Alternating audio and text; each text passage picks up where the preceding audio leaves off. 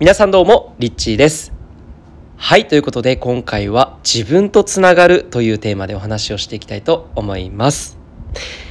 えー久々に髪の毛をバッサリとカットしてきました。もう今から3年前ぐらいですかね、あの、新しい髪型にしてみよう。髪を伸ばして結んでみたいっていうふうにですね、思って、えーちょうど、まあ、その時期ぐらいにですね、あの、まあ、海外に、世界に旅をするということも、えー予定としてあったので、まあ、髪を伸ばすことでね、海外に行って、床屋とか日本で美容室みたいなところはないので、伸ばし続ければ髪を結べて、旅中楽かなってね、思ったりして、で、ずっとですね、まあ、髪を伸ばしてロン毛にするのに憧れてたんですよね。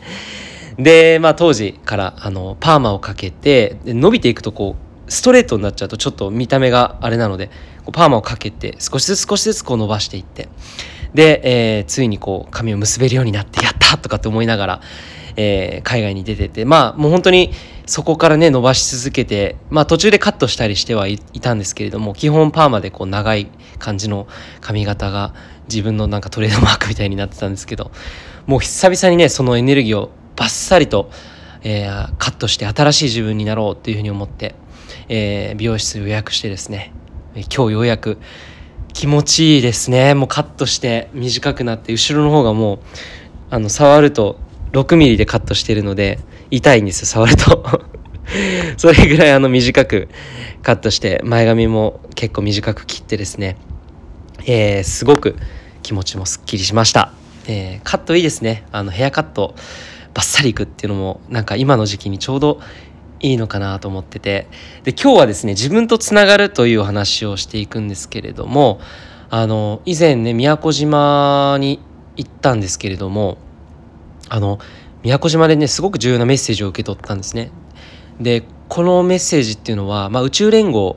からのメッセージで、えー宇宙のその全体銀河も含む宇宙の計画のまあ一部のねお話を聞いたんですがそその中で言われていたことっていうのは何かっていうと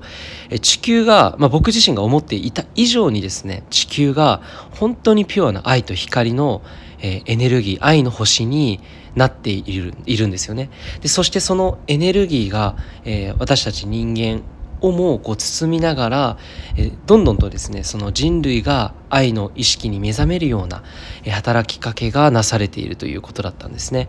えこんなに地球はもうすでに愛の星だったんだっていうような、えー衝撃をその時に受けたんですけれども、えーその地球の進化変化に伴って今この時期っていうのはますます、えー自分の内なるその不安なエネルギーだったり、えーこう不調和なエネルギーですね、えー要は今までこう長い歴史上人間が生み出してきた不安や恐れのエネルギーっていうのが、えー結構ですねその全体人類全体集合意識の、えー根底を見ていくとその恐れから、えー想像する恐れから社会を生み出していく、えーそういう流れが歴史的にあるんですよね。で、えーその恐れや不安っていうものが、えーここ最近になってさらにこう自分ではね思っていないけれどもなぜかなんかこう未来に対して漠然とした不安を抱えてしまったりとか、えそれがまあセルフイメージ自己価値え低い自己価値を持ってしまってついつい自分なんてみたいな感じでですね周りとえこう比べてしまって、え自分の軸ではなく他人軸で自分自身をジャッジしてあまだまだだなとか、えーもっと頑張らなきゃなみたいな感じでですね自分を追い込んでしまったりとか、えーしてしまうんですがそういったあのネガティブな意識や不安な意識っていうのも今この時期にはすごく出やすいんじゃないのかなってていうふうに思うんですね。でまあこれは悪いことではなくてあの例えば人間関係で不調が起きた時に相手がまああのその例えば嫌なことを言ってきたりとか自分が望んでいない形が、えーこの現実世界に起きた時に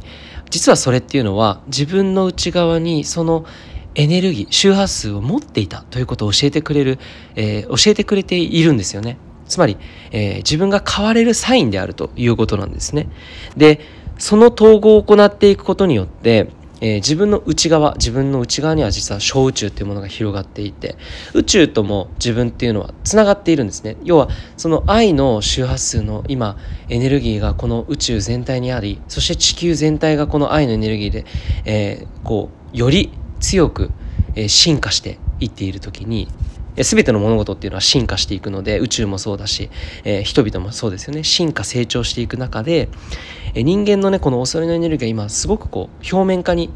えー、出やすい表面化されやすい、え時期だだと思うんですね。でそこでついついね自分自身を責めたりとかなかなかその自分とつながるということから避けて、えー、その相手のせいにしたりとか現実の状況にすごくこううまくこうそこと調和がなされずに自分の中での不調和を選び続けて、えー、例えばそれが感情としてもう苦しいっていうね、えー、状態になってしまったりとか自分自身のことをこう責めて、えー、いたわれなくなってしまったりとか、えー、そういったところにね、えー、出てきやすいんではないのかなというふうに、えー、思います、えー、皆さんはどうですかね？今自分自身になんかこう何かをストップさせていることや、えー、そういったネガティブな思考だったりとか不調和な波動そういったものを内側に持っているかな。あるいは今自分はそんな次元ではなく愛の核とつながって今を生きられているな、え、自分自身のハートに手を当ててですね確認してみてほしいんですね。そして今もしもこう漠然とした不安だったりとか人間関係での悩みだったり、えー、それを感じていたとしたらあるいはここ最近嫌な出来事があってすごくそこに引っ張られているなとか自分を生きられないなとか周りのせいにしてしまいがちな自分がいると思うんですね。でこれ自分とつながるっていうことっていうのは本当にすごくここで大切になってくるんですね。え要は嫌な出来事が起きた時とか嫌な周波数がこうブワッと出てきた時あぶり出されるようにして出てきた時苦しいですよね。でその苦しさを、えー、どうしたらこれをね本当にこう癒しに変えることができるのか。でこれは相手を責めて相手に、えー、こうな説得することで、えー、分からせてやろうとかっていうエネルギー怒りのエネルギーから相手にぶつけたとしてもそれは自分自身の本当の調和にはつながっていかないんですよね。同時に相手のことも傷つけてしまうわけです。その時に自分の内側とつながって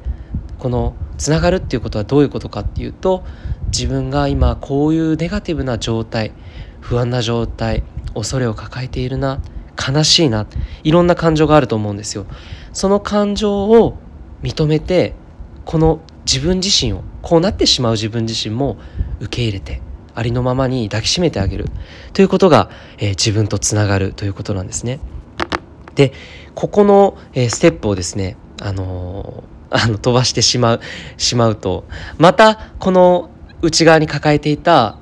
エネルギー負のエネルギーネガティブな感情だったりっていうのが別のところでまた出てくるんですね。それはなぜかっていうとエネルギーの法則で、えーまあ、鏡の法則とも言うと思うんですけれども目の前にある現実というのは自分の内側が投影されているんですね。映写機のようにこう映像がこうスクリーンに映し出されているように。つまり自分の持っているエネルギーのパターンっていうのは、えその見ている映画の、まあ、種類でもあると思うんですよね。例えば悲劇の映画を、えー、スクリーンに投影しているとそれは自分の中にある情報ですよね。自分の中にあるエネルギーがそれを、えー、現実世界に投影しているということですのでそのエネルギーを自分自身がどうしたらそれを望んでいる方に変えるのか望んでいる自分自身が主人公として本当にワクワク軽やかに、えー、生きている。そういった映画を映し出したい。そういった現実を生きたい。とするのであればその望んでいないエネルギーを持っている自分自身を調和させてそれは統合してつな、がってそれを認めて受け入れていくっていうことによってそれがなされていくんですね。なのでこの自分のネガティブなエネルギーを無視してえー、周りの方にですね意識が向いてしまうとなかなか、えー、自己統合っていうのは遅れてしまいまた別の機会に大きな出来事としてやってきてしまうということに、えー、つながってきてしまうんですね。え、これ自分とつながるというのは今まさに、え、とってもとっても重要なキーワードではないのかなと、思います。そして今日の、え、夜9時ですね20日の夜9時からインスタグラムの方でライブ配信を行いたいと思いますのでよかったら、えこの自分とつながるそして自己解放エネルギーの、えー、ワークについてですね、えより詳しくお話をお伝えしていけたらなと思います。ということでいつもありがとうございます。リッチーでした。